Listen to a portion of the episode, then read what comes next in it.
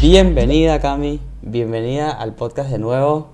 Este, un placer tenerte acá, sobre todo después del evento que tuve, donde te mencioné a ti, mencioné a Native.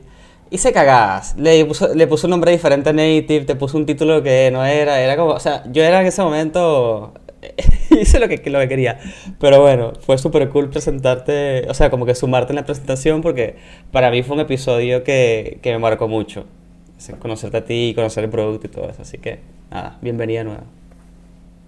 Ay, gracias. Me encantó que me haya salido Vale Otro. Así que feliz de estar acá.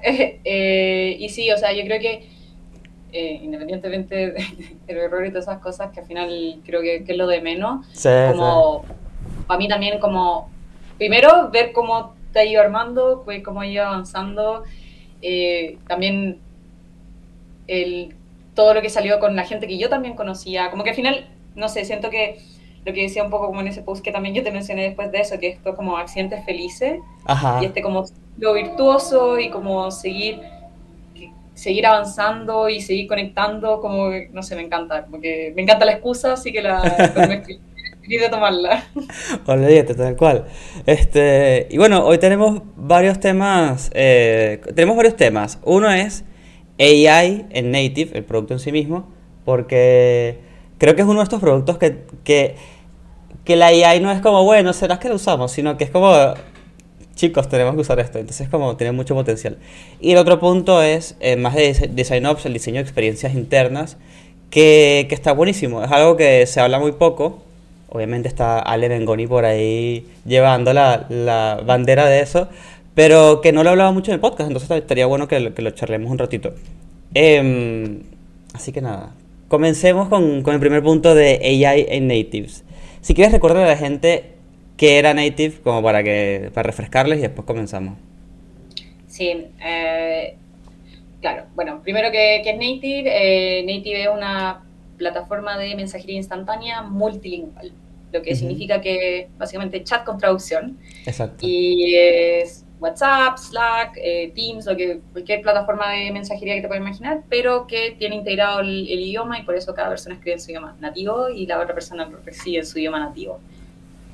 Eh, y como decías tú, o sea, demasiado, demasiado conectado con la inteligencia artificial porque al final el, creo que el mundo de las traducciones al final es un, como un mundo súper sensible.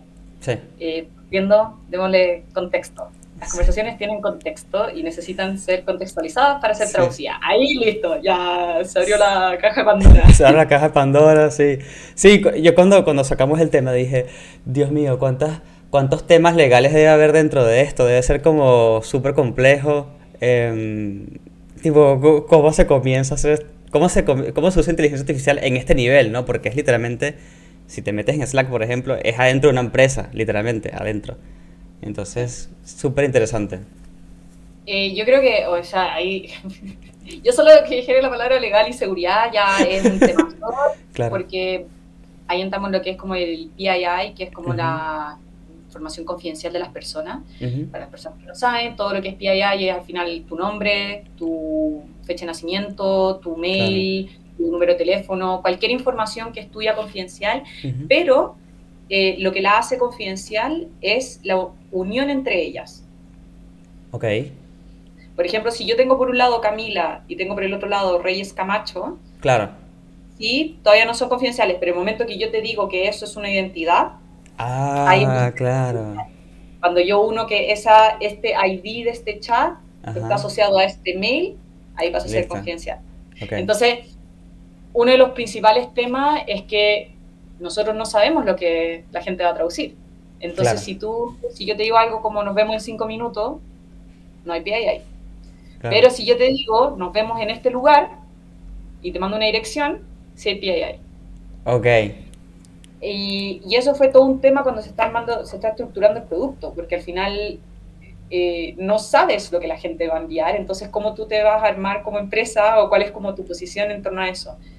Para nosotros fue no sé si simple la decisión, pero teníamos claridad que nosotros no queríamos entrar en las conversaciones. Nosotros no queríamos lo que la gente le está diciendo. Entonces la encriptación de la información fue como de las primeras cosas que entró. Era como, todo tiene que estar encriptado, todo tiene que estar seguro.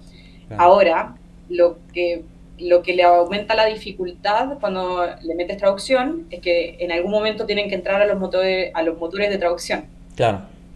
Entonces, ¿cómo entra el motor de traducción si es que lo tienes encriptado y cómo lo haces protegiendo la seguridad y la confidencialidad de la data? Claro. Pero le devuelves a la persona lo que quiere, lo que necesita. Es súper complejo, porque es como, es como lo que pasa en el mundo de los pagos, en las, las pasarelas de pago, tipo, yo necesito que el usuario haga el pago con la cosa que quiere pagar, pero no me puedo quedar con esos datos. Pero tengo que usar esos datos de alguna manera para hacer el pago. Entonces es como, es como entras en ese mundo. Entonces acá lo que nosotros hacemos es que en la encriptación se identifican las palabras que revelan identidad o que revelan PII okay. y esas son anonima, anonimizadas. Ok. Entonces eso yo, se saca, entonces por ejemplo si tú dijiste, no sé, martes en esta dirección, la dirección y esas cosas son como levemente modificadas, se hace y después se trae. Entonces el mensaje que es traducido no es el mensaje y no se puede unir a la identidad de nadie. Además de que jamás cuando sale a ser traducido jamás entra a los motores y como identificado con la persona que está enviando el mensaje. Claro. Entonces, eso es solamente por el lado de seguridad. Dios mío. Y después con, por el lado de inteligencia artificial, que es otra bestia en sí misma, porque al final ahí es donde entra uno de nuestros como, eh, quiero decir, como mayores diferencias dentro de, bueno, no hay no hay mensajería instantánea con traducción, pero en otras plataformas de, por ejemplo, traducción. Sí.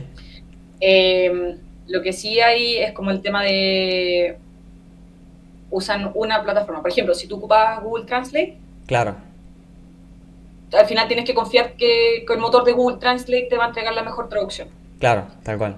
Nosotros hacemos múltiples, múltiples como eh, sources. Eh, como, de, como fuentes de... buscan diferentes fuentes. Tenemos múltiples fuentes, entonces al final lo que nosotros hacemos es que ponemos todas las, tomamos todas las fuentes y las ponemos a competir. Mira. Y las ponemos a competir y con eso vamos sacando un scoring que te entrega cuál es la mejor traducción para ese mensaje. Y al final eso entra como, y ahí es donde entra como cuál es la calidad de la, la calidad de la traducción, la, el contexto, el la pareja de idiomas que se están encontrando, porque por ejemplo es muy distinto si es que yo traduzco a español e inglés que si yo traduzco español a alemán. Claro, claro. Entonces, porque antes los motores de traducción hacían como, te voy a hacer, normalmente inglés siempre ha sido como el corazón, entonces hacían como español, inglés, inglés, alemán. Pero al final lo que ah, se en la traducción era... Cualquiera. como fue el teléfono al final, como como que se va diluyendo, entonces ahora lo que se hace, y al final en eso, los motores se comportan de distintas formas. Hay motores que están más entrenados en algunos idiomas que otros. Ah, claro. Entonces, eso también entra y con el tiempo hemos podido ir identificando qué motores se comportan mejor, qué combinaciones. Entonces, ese va, pasa a ser como la primera prioridad y ese es el primero que ocupamos. Qué loco. Eh, eso nos ayuda a nosotros, uno por un lado, nosotros le decimos el picker, que es esto que elige cuál es la mejor traducción y qué es lo que le muestra al cliente. Pero también lo que eso abre es que también tenemos como un feedback de como loop humano, como un feedback humano, donde si entras, por ejemplo, si tú lees y dices como no estoy totalmente entendiendo lo que me está diciendo o lo que sea, tú puedes abrir todas las otras opciones y te va a empezar a mostrar las otras traducciones. Eso te iba a preguntar, tipo, eh, desde, el, desde la cara del usuario, como que si había esa, si la gente veía eso, porque ahí es donde veo, por ejemplo, el reto de lado UX, ¿no? Te, muestro el mensaje primero que te propongo y después, bueno, si la persona quería hacer doble clic en eso o ver o ver fuentes, ahí hay todo un mundo de experiencias literal. Sí, y también las personas siempre pueden ver el original. Ok. Y qué idioma fue. Ok. Entonces, pucha, eh, esto no va a ser, no va a vivir tan bien en el podcast, pero ahí muy, espero que viva muy bien contigo. porque te puedo mostrar como, por ejemplo, mis primas son griegas. Ajá. Entonces yo ocupo como native chat con ellas, entonces... A ver. Eh, me, puedo... es que está invertida la pantalla. Me muero. Claro. Entonces ella me manda eso que está en griego. Claro. Y después yo lo pongo y yo lo recibo en, español. Mira. Entonces, siempre las... Bueno, yo no sé griego. Claro. Pero hay gente que igual le gusta, o que habla un poquito del idioma, o que quiere entender, o también eh, creo que hay como un tema, yo creo que es, en los temas de las traducciones y todo eso, hay un tema súper importante que es la confianza. Claro. Como tengo que confiar en lo que esta plataforma, lo que tú estás haciendo para mí, y mostrar el mensaje original genera mucha confianza en las personas. Sí, obvio. ¿Y, ¿Y se han metido o han pensado meterse en la parte de voz? Es más, siento que es más complicado, pero ¿lo han pensado? Eh, sí, eh, ¿cómo se llama esto? O sea, hoy día tenemos dictado. La gente puede dictar. Entonces, por ejemplo, hay gente que quizás, no sé, pues no tiene tan buena gramática. Ajá, claro. Puede darle y ahí ya, pero el tema con las voces, que un poco también lo que pasa con las videollamadas, es que todavía es un universo que está no tan maduro. Entonces, para nosotros como sí, eventualmente nos encantaría que entrara, pero creemos que estamos a varios años porque la, hoy día todavía la capacidad de sus motores de identificar acentos uh, claro. Eh, es súper baja. O sea, yo, por ejemplo, que tengo, no, voy a decir el nombre, pero porque si no va a empezar a sonar por toda la casa, pero tengo el de Amazon. exacto, exacto, sí, sí. Eh, tengo que modular diferente mi inglés para que me entienda Ay, sí. Porque si no es como, no te entiendo. O ya lo hice y es como, no, todas las luces están apagadas, no lo hiciste. Ajá, sí, sí, sí. como, oh. Entonces, creo que todavía han mejorado harto, pero que todavía le falta harto como en términos de los acentos y eso es en inglés. Ahí ni siquiera hablar de los otros idiomas. Olvídate. yo tengo mi Alexa en bilingüe. Ni, me preguntes cómo hice eso. Lo tengo en bilingüe. O sea, yo le digo, escribo, no sé ni cómo hice eso. Pero le, le digo en español o en inglés y ella me escucha. Pero nos hemos dado cuenta que a mi esposa no le... ¿Con Alexa se han dado cuenta? ¿Ah? Me gusta que dijiste, ¿no hemos dado cuenta de ese tuyo, Alexa? No, yo y mi esposa. Yo y mi esposa nos damos cuenta. claro, yo, Alex y yo reflexionando. ¿Crees? es súper interesante. Cris, pásame esa tecnología. Eh, no, yo y mi esposa nos hemos dado cuenta de que Alexa le da más, me da más bola a mí que a mi esposa. Entonces, a veces es muy raro, es como muy sospechoso todo he escuchado. Es muy raro, tipo, eh, eh, al inicio pensábamos que era un tema de que yo le hablaba más duro o algo por el estilo, y no, no tiene nada que ver con eso. Entonces se generó, se generó una dinámica súper rara, tipo, dile que me apague la luz del cuarto. Bueno, que vamos. Eh, y creo que es eso. De hecho, he escuchado muchos reclamos al inicio de cuando salió también el de Google y todo, de que la gente que es, por ejemplo, puertorriqueña, o de familia puertorriqueña y vive en Estados Unidos, como que no le, no le entendía el inglés. Y tuvieron y por eso es que ahora ves que dice, por ejemplo, tipo English, English eh, Mexican, English no sé qué cosa. Y es justamente por eso. Sí, no, de todas maneras. Pero cacha que no eres la primera persona que he escuchado que en parejas, eh, por ejemplo, tengo una pareja y son gay. O sea, estamos hablando de dos hombres. No. Y uno me dice, a mí no me escucha. ¿Viste? es muy me fui a quedar con ellos en San Francisco hace un par de meses y, y me da mucha risa porque me decían, Cami, te voy a mostrar. Y él hablaba y no se activaba nada. Y después el otro hablaba y todo pasaba. Y yo decía, qué rara esta cuestión. Es muy raro, es muy raro. Y por eso que calculo que a Native le, le sería un reto inmenso, porque si una empresa como Amazon, que, que creo ya, ya Alexa tiene un tiempo en el mercado, me parece, no ha logrado todavía dar como bien con el sistema, imagínate este, hacer toda esta traducción, es, es un montón. O sea, por ejemplo, ahí es como, es como, nosotros un poco es como, no tienes que luchar contra el mercado y un poco tienes que esperar la, madurez y como, porque ahora nosotros lo ponemos a competir a Amazon, con Google, con, con IBM, ponemos a competirlo a todos y nosotros aprendemos. Entonces, entonces es eh, como perfecto para nosotros, pero al final más que nosotros tratar de sacar nuestra plataforma y tratar de integrar voz, es mejor esperar que el mercado llegue a un punto de maduración, que fue lo mismo que pasó con las traducciones, no sé si alguien se acuerda en el año 2000, cuando Google estaba saliendo y así la traducción era... Malísima, era malísima. O sea, no había ningún tipo de lectura de contexto, escribía algo de comida y te devolvía, o sea, era cualquier. Cualquiera. Y uno que habla en español pero le tiene palabras en inglés, eh, lo matabas, matabas tipo, no, ¿qué es esto? Yo es, un, solo idioma. Este, sí, pasaba cualquier cosa. Em, pero es un temazo. Che, entonces... Con los nombres, me acuerdo. con los nombres, claro. Por ejemplo, mi nombre es francés, o sea, y ahí entonces tiene tres idiomas en un solo párrafo. Si llego a nombrar mi apellido, lo mato. Es un temazo. Entonces, básicamente resumiendo, Native, eh, nada, tiene como mucho potencial de inteligencia artificial, que aparte que es un tema... Inteligencia artificial tiene mucho tiempo en el mercado, pero siento que de forma masificada es lo que acaba de suceder, ¿no? Como que se rompió la burbuja industrial, no sé cómo llamarla, y ahora como que la usa la gente, los civiles, ya no lo usan los científicos, lo usan los civiles. Y, creo, y, creo, que, em, nada, son como de estos productos que yo diría, tienen, tienen todo para aprovechar, es literalmente el, el momento de Native para aprovechar todo esto. Eh, sí, o sea, yo creo que como lo que decís tú, porque al final nosotros es como mientras más inteligencia artificial ellos tengan, mientras mejor la vayan usando, nosotros más ganamos. o sea, sale un ChatGPT que lee contexto, que venga que sea uno de los motores y, es como, nos incluso nos beneficia, es como que, venga y entonces, claro, es como un poco como, como aprovechamos, es como está la ola, está pasando.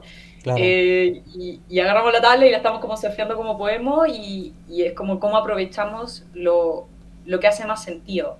Porque al final también, o sea, esto es como solo la parte como el producto per se. Después como, como internamente, y que podía hacer en los procesos, y que podía automatizar, y como podía hacer un uso eficiente la gente, y eso es como otro animal que, mm, que, al final, bueno, yo creo que esa es como la conversa un poco más como polémica de inteligencia artificial, que es como, me va a quitar el trabajo y... Claro.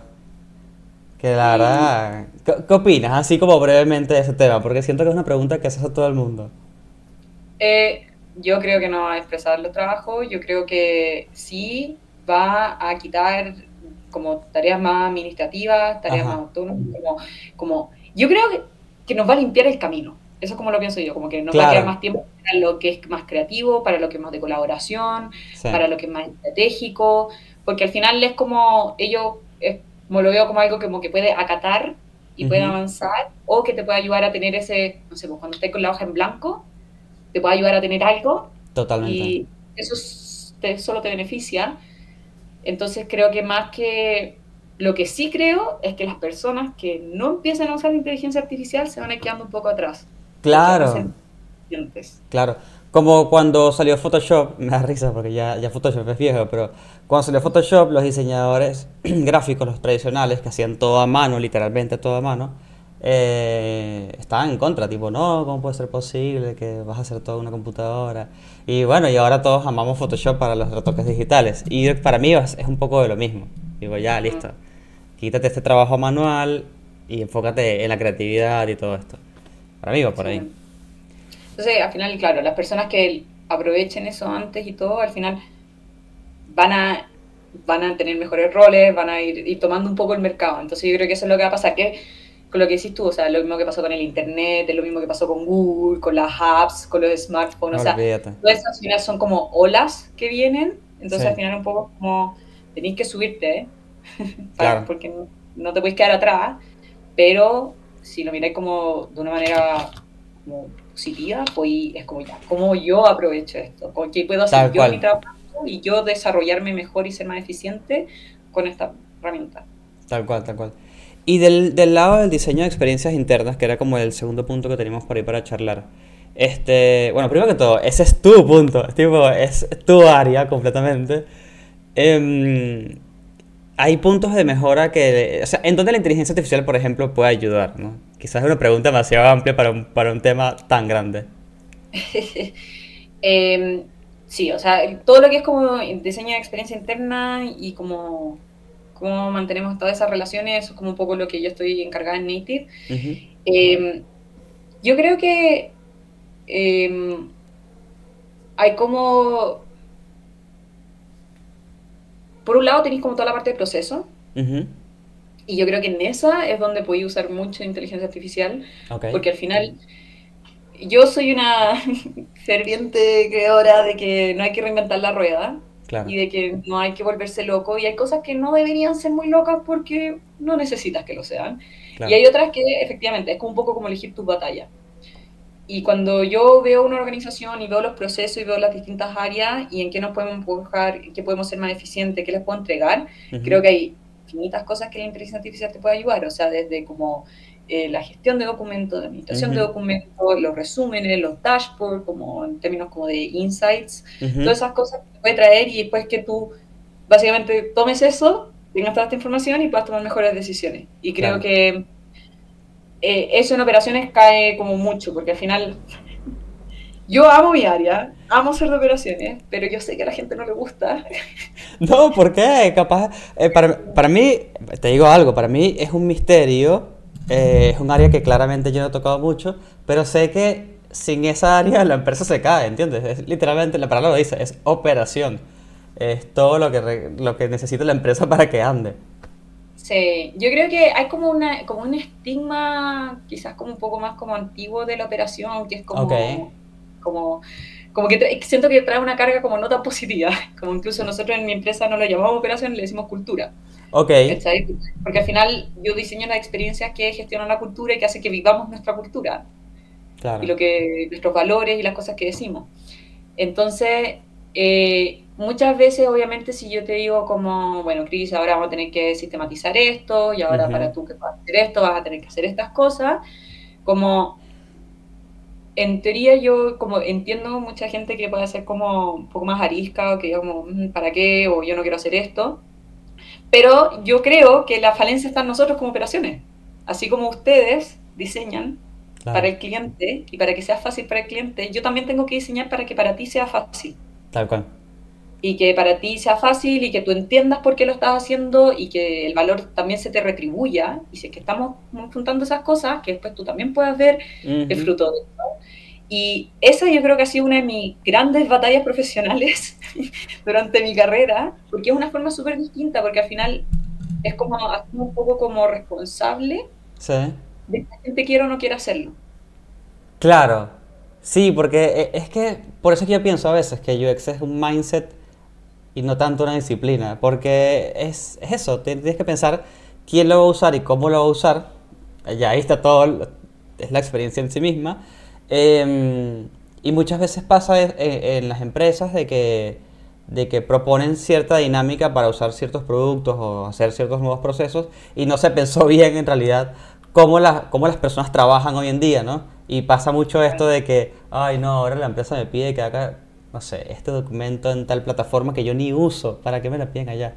Pasa mucho eso. Y ahí es donde el valor de la operación creo que es tipo, nada, tiene, tiene un montón de valor por aportar. Claro, o por ejemplo también, no sé, pues si hablamos de onboarding. Onboarding, Un documento de onboarding o cómo se hace el onboarding, como... Pobre peregrino, no ha visto nada de esto en su vida. Y yo creo que sí, nosotros somos responsables en la forma en la que nosotros le dosificamos eso.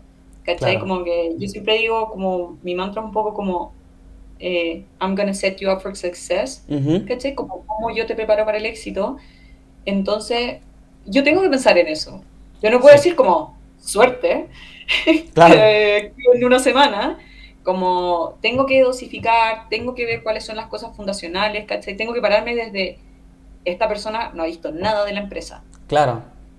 ¿Qué es lo que necesita ver? ¿En qué orden lo necesita consumir? Como qué necesitáis tú primero entender para después poder empezar. Y entonces, eh, eh, por ejemplo, toda la gente que hemos contratado en Native, que es como anécdota, me han dicho que es de las startups que tiene mejor onboarding.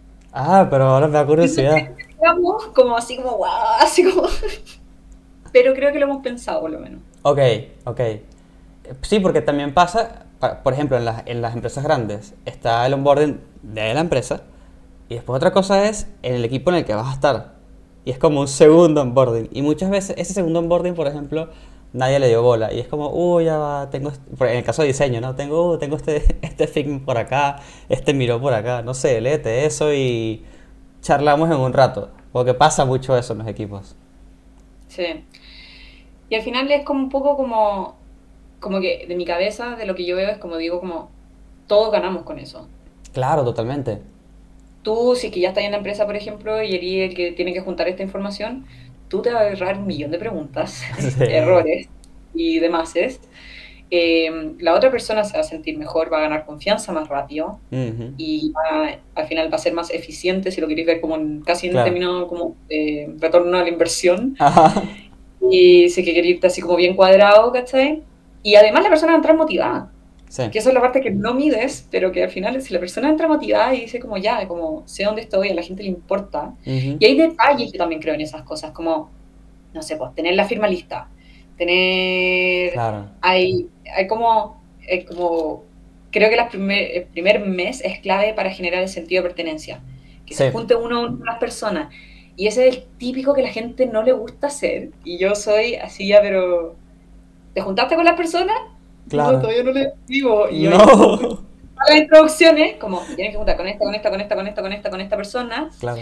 Y después siempre, no, no conocía a nadie que haya hecho esa vuelta y que después haya vuelto y haya dicho como no sé para qué la hice. Siempre vuelven y es como, ah, no, me voy a juntar con esta persona de nuevo y me va a explicar esta parte y voy a... Y, y al final, eso, de nuevo, cuando tú te haces cargo como operaciones de la experiencia, eso te importa. Sí. Al final como que, como que creo que es como una visión como más antigua, como un poco más como, como antes del design thinking y todo eso, decir como, no, que la persona se la arregle. Y es como, no, No, aparte, te, te, hace que la persona sea, es horrible esos términos, pero que sea efectiva más rápido, eh, que aporte valor más rápido, que yo calculo que también un buen onboarding debe generar buena retención de talento. Porque, bueno, esta persona me recibió, se nota que pensó recibirme y cómo recibirme, así que se sienten como parte de la empresa y no como que llegaste de espía, ¿no? Em, entonces como que todos estos tipos de, procesos, en este caso de onboarding, creo que son claves para que las personas, es muy épico aparte, para que las personas que eh, trabajan en experiencias puedan generar una buena experiencia, ¿no? Porque, em, nada, te, te ayuda a trabajar más rápido, básicamente. Sí. También otra cosa del onboarding yo creo que es darle espacio a las personas para que absorban. yo creo que como que hay veces como que también tampoco es meterle toda la reunión los primeros días. Yo, por ejemplo, hago el onboarding, present, en, entro a la persona, le entrego como su paquete y es como bienvenido, no sé qué, la cuestión. Y, y de ahí nos juntamos el día siguiente. Y yo le entrego este como paquete donde está todo, porque también la reunión de onboarding yo he ido aprendiendo que no es tan buena. Porque una persona está tratando de como aparentar que entiende y que escucha, no quiere hacer ninguna pregunta porque le da vergüenza. Entonces, está todo en un documento. La persona lo puede ir consumiendo a su nivel, hay más, puede entrar como tan alto o tan profundo como quiera. Entonces, lo va digiriendo y después, cuando me junto uno o dos días después, la persona trae preguntas y efectivamente ahí, claro, tú te das cuenta que son, primero, varias preguntas me ayudan a mejorar el documento en sí. Claro, claro. Eso lo puedo tener ahí. Un clásico. Y otras preguntas es como las preguntas normales que debéis empezar a tener. Eh, pero con un espacio para absorberlo. Como que a veces siento que uno no dimensiona. Es como que uno se lo olvida. Yo siento que es tan traumático entrar a una empresa nueva que como que es como que uno borrara eso de sus cabezas y se te olvidara lo fuerte que es recibir tanta información en tan poco tiempo. Es un montón, es un montón. Y yo participaba en, en cualquier tipo de onboarding. Yo participaba en un onboarding que han durado dos horas y después tipo, bueno, toma Chris, hasta, hasta de dos semanas. Y en estos días, eh, no voy a decir la empresa ni la persona, pero en estos días conocí una persona que entró a una empresa muy, muy grande y el onboarding dura dos meses. No, mentira, dos meses y medio. Digo, pero ya va, ¿por qué? Porque básicamente agarran al grupo nuevo que entró y nivelan el conocimiento. Me pareció muy interesante, te voy a decir. Nivelan todo el conocimiento. Ah, tú sabes Photoshop. Bueno, pero estoy seguro que sabes el Photoshop CS5, que es viejísimo, y necesito que sepas el nuevo. Entonces nivelan el conocimiento técnico. Después, eh, como son de diseño, entonces les enseñan cómo se maneja la marca, diseño gráfico. Cómo se maneja la marca, los colores, por qué, bla, bla, bla. Y, eh, ah, y después enseñan software que usan en la empresa, pero que quizás esas personas, por más que son de, diseño, nunca han usado. Por ejemplo, PPTs. Mira, esto parece tonto, pero no, lo es. Y, y los nivelan a todos. Y digamos que, o sea, si queremos poner como las cosas en la balanza, tu periodo de prueba viene siendo puro entrenamiento y la gente está como más tranquila, ¿no? Tipo, bueno, mi periodo de prueba fue puro entrenamiento, o sea, de que pasé, pasé. Y yo al inicio, cuando me dijo, dije, uff, qué pesado. Y después pensé, bueno, pero te están entrenando y capacitando en todas esas cosas que te gustarían saber. Está bueno. No sé, y, y me pareció como un nuevo approach que no conocía. Sí, o sea, a mí, por ejemplo, me pasó eso que lo traje de DocuSign Native, que fue. Se entrega una lista de todas las herramientas que se como personaliza dependiendo del rol. Y está toda la lista, y lo que sí está en el onboarding es que la persona tiene que responder si conoce o no la herramienta, claro. si es que tiene o no acceso y qué nivel de conocimiento tiene. Me encanta. Entonces, con eso, después a mí me pasa, por ejemplo, si es de mi equipo, yo leo eso y digo, ya, esta persona jamás ha ocupado esta herramienta, jamás ha ocupado esta otra, jamás ha ocupado esta, y traigo a las personas del equipo, o depende, depende de la herramienta. Claro. Pero traigo personas del equipo o coordino, pero eso me dice al final dónde está el gap, porque eso sí me pasó mucho en, en DocuSign, que era como, entraba una persona y se asumía que manejaba todas las herramientas, y era como, yo no manejo esto, jamás me he usado hagábamos esto en nuestra otra empresa y al final hay tantas herramientas para todo Exacto. que mm, es difícil. Entonces, sí, eso lo aprendiendo, lo vi, el dolor, y dije, ¿cómo lo hago acá? Chiquitín, somos chiquitines, pero ¿cómo empiezo? Porque no tienen por qué haber usado todo. No, totalmente, totalmente. Bueno, entonces, de operaciones eh, hay un gran impacto en onboarding, claramente. Y después, ¿qué otro proceso clave te parece que se pueda discutir? No tiene que ser con inteligencia artificial, ¿no? ¿Qué proceso interno de diseño de experiencia interna te parece así como interesante? Yo creo que una... Mm, probablemente este no va a ser el mejor título, pero creo que puedo explicar un poco como el concepto. Como en tema de las comunicaciones o la... Cuando se junta el equipo, como las reuniones, como que... Y, y aquí pasan varias cosas. Uno, en mi caso somos un equipo 100% remoto. Entonces yo siempre digo como cuando tú haces como cosas en persona, hay como muchas cosas con las que te puedes salir con la tuya, sin que sean diseñadas intencionalmente. Porque alguien le va a decir en el pasillo, alguien le va a comentar, te vas a encontrar en un ascensor, pero cuando tú sacas todo eso, todo lo que no está intencionalmente o lo que no tiene un espacio para hacer, no pasa. Claro, es verdad. Entonces yo creo que eso es como como que nos toca mucho, que es como diseñar. Cuándo se encuentran, qué equipos, después si quieres que colaboren, después no todas esas reuniones, cuáles son las diferentes formas, cómo se consume. Y al final, cualquier forma de operar es un músculo. Si yo quiero que seamos buenos como asincrónicamente, yo tengo que entregar las herramientas, tengo que como empujarlo, no solo decirlo y después que pase, sino que tengo que empujarlo para que el equipo genere el músculo. Claro y tengo que empezar a hacer como un poco como medir en eso. ¿Cachai? O sea, si no entregaste tu feedback en esta cuestión que se entregó asincrónicamente, tú te perdiste el feedback. Claro. Y dale la relevancia que eso tiene. Entonces, como creo que ahí hay varias cosas, porque al final es como el equilibrio, quieres que la gente se vea, pero no quieres tocar con reuniones, no quieres tener muchas reuniones, pero que participen asincrónicas, pero que la gente responda a lo que se necesita para que las cosas avancen. Entonces, todo eso al final son como muchas piezas que hay que gestionar y que yo creo que no hay como receta, porque todas las personas son diferentes, pero es como pulsar y preguntar constantemente y como tener ese pulso del equipo, como yo tengo personas que odian las reuniones de todo tipo, pero al final es como, necesito que me encontré acá y yo te salgo a encontrar acá. Entonces, como todas como pequeñas negociaciones como que tienen que ir pasando y, y, que al final tiene que haber alineación de arriba y tiene que haber y esa alineación y de nuevo, para que sea alineado, la gente tiene que ver el valor. no, 100%. No sé si viste la noticia, creo que era Shopify, no, nunca sé si es Shopify o Spotify, creo que es Shopify, que implementó esto de que revela el costo de la reunión cuando haces una meet en Google. Eh, creo que sí, lo leí. Eh, que redujeron como la mitad de las reuniones, así fueron como súper agresivos. Redujeron, sí, redujeron 12.000 reuniones, creo que este año aparte, y creo que quieren reducir, creo que era 36.000, una cosa, una locura, al año, o sea, cuando termine este año. Eh, y me pareció muy interesante y después me comencé a hacer preguntas. Y como de operaciones, y me acabo de acordar, dije, eh, está buenísimo para hablarlo con Cami. Porque va en esa onda, ¿no? De decir, bueno, qué, qué, qué reuniones tengo que hacer, cuáles no, cuáles sí. Eh, y, y no sé, yo, yo desde el lado UX lo analicé y dije, tiene- puede tener tantas implicaciones negativas como que la gente no se reúna por miedo a gastar, por ejemplo. Eh, que yo no sé si es el mejor approach. No sé si, si tienes alguna opinión. Eh, voy a citar a mi padre. Como diría mi padre, ningún extremo es bueno.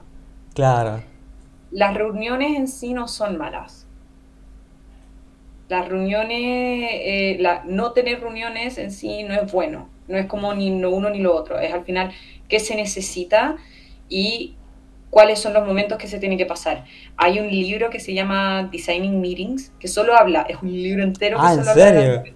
Lo voy a buscar. Sí, y es- eh, está buenísimo porque al final te ayuda a ordenar un poco eso. Hay como, eh, como cuáles, hay diferentes tipos de reuniones. Hay reuniones para colaborar, hay reuniones para Ujú. tomar decisiones, pero por ejemplo te dice que tú no deberías tener reuniones para informar. Claro, es verdad. Para informar tú deberías usar otros eh, medios. Entonces, eso te ayuda como un poco como a empezar a ordenar y como priorizar. Eh, conozco empresas que son como súper como sistematizadas y es como las reuniones no se pueden agendar con menos de 48 horas de anticipación Ok, y tienen que tener una agenda. claro. Entonces, hay cosas que tú puedes hacer como para como incentivar el buen uso, Claro. Pero al final eso también depende de la cultura de tu empresa. Yo hago eso en mi empresa y le digo al CEO como, hey, esta reunión me la hiciste con menos de 48 horas y... Entonces, pero al final yo creo que, el, por ejemplo, sí me ha servido más esto de como el sabor de la reunión, como reunión para informar y en eso estamos moviendo todo eso al loop. Claro. Y también es mejor incluso, porque ahora he empezado a reutilizar looms y he empezado hasta a ver eficiencias, porque Claro. me pregunta, ¿Y qué hay? Hay un loom de esto, claro. claro.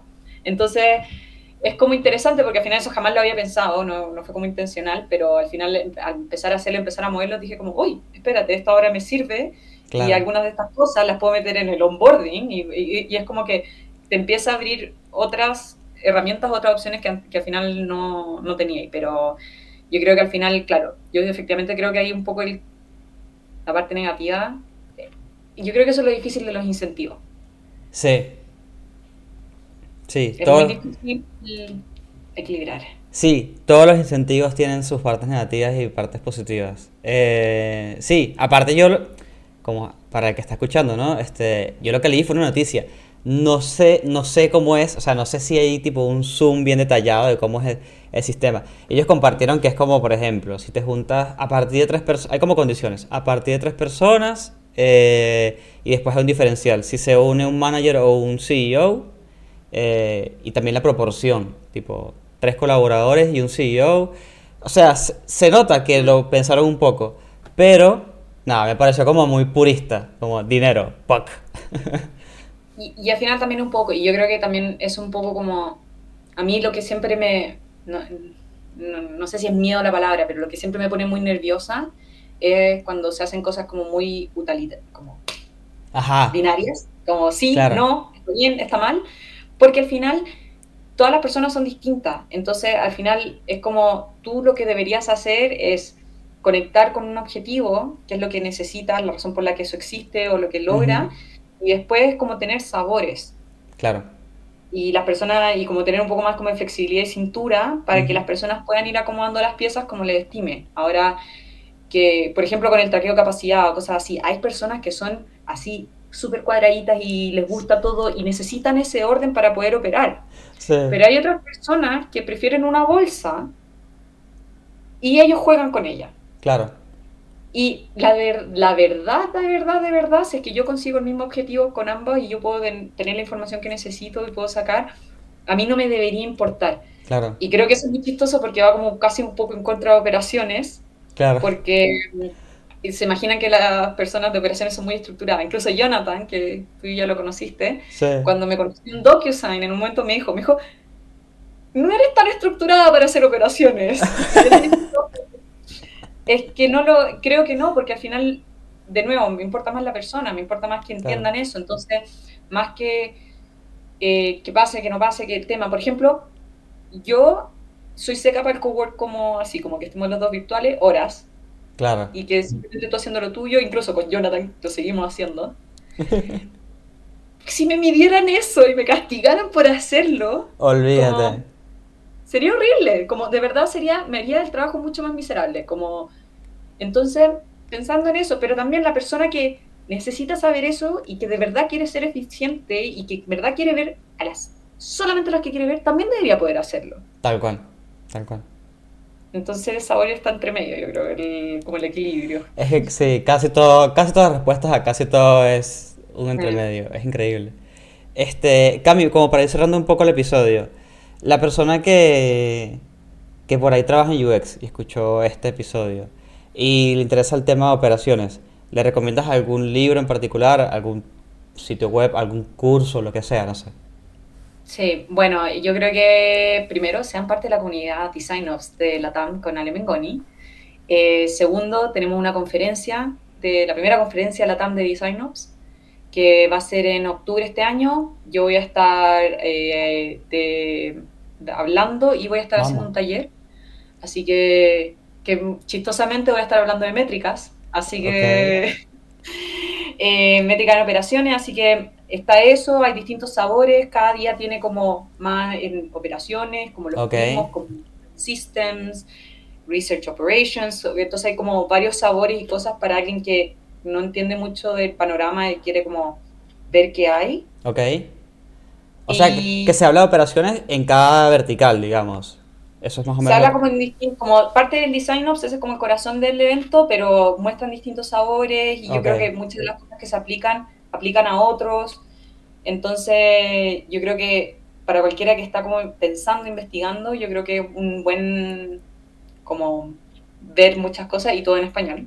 Tal cual, tal cual. Bueno, me encanta. Y, sí, y un libro. Hay un libro que es como el manual de Design Ops que se llama, siempre lo digo mal, pero es como... Lo tienes ahí, si lo tienes ahí, búscalo.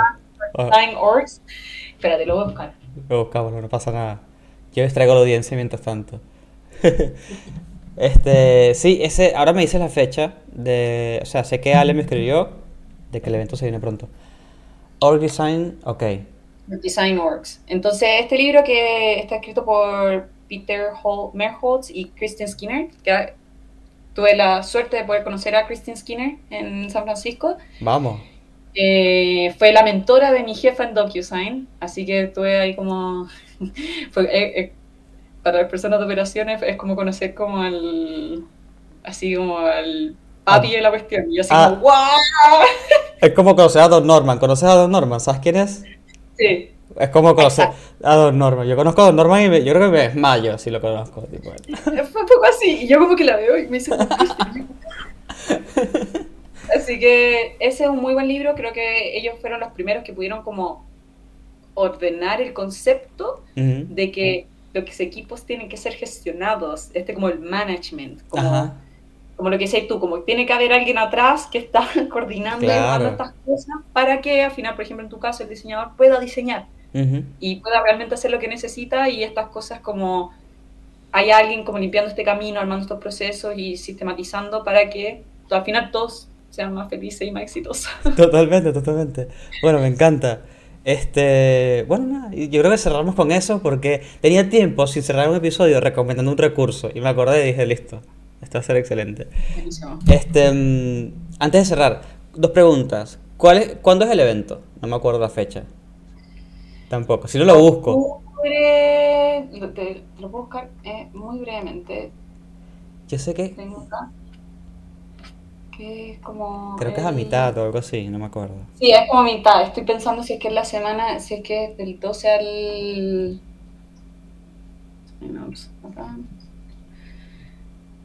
Ale, no me retes, voy, lo juro. Ale está atrás. No, no, Ale, Ale va a estar así como, Cami. No pasa nada, no pasa nada. El 17 al 20 de octubre. Bien, perfecto. Días 18 charlas y un día de workshops independientes. Me encanta. Bueno, como siempre, yo voy a dejar ese link abajo para que la gente lo pueda clicar. Y la última pregunta es, eh, ¿por dónde te pueden escribir o por dónde te pueden conseguir a ti en el mundo de redes? Eh, LinkedIn, eh, Camila Reyes Camacho, eh, aparezco por ahí o aparezco por Native, por, pueden intentar, debería aparecerles.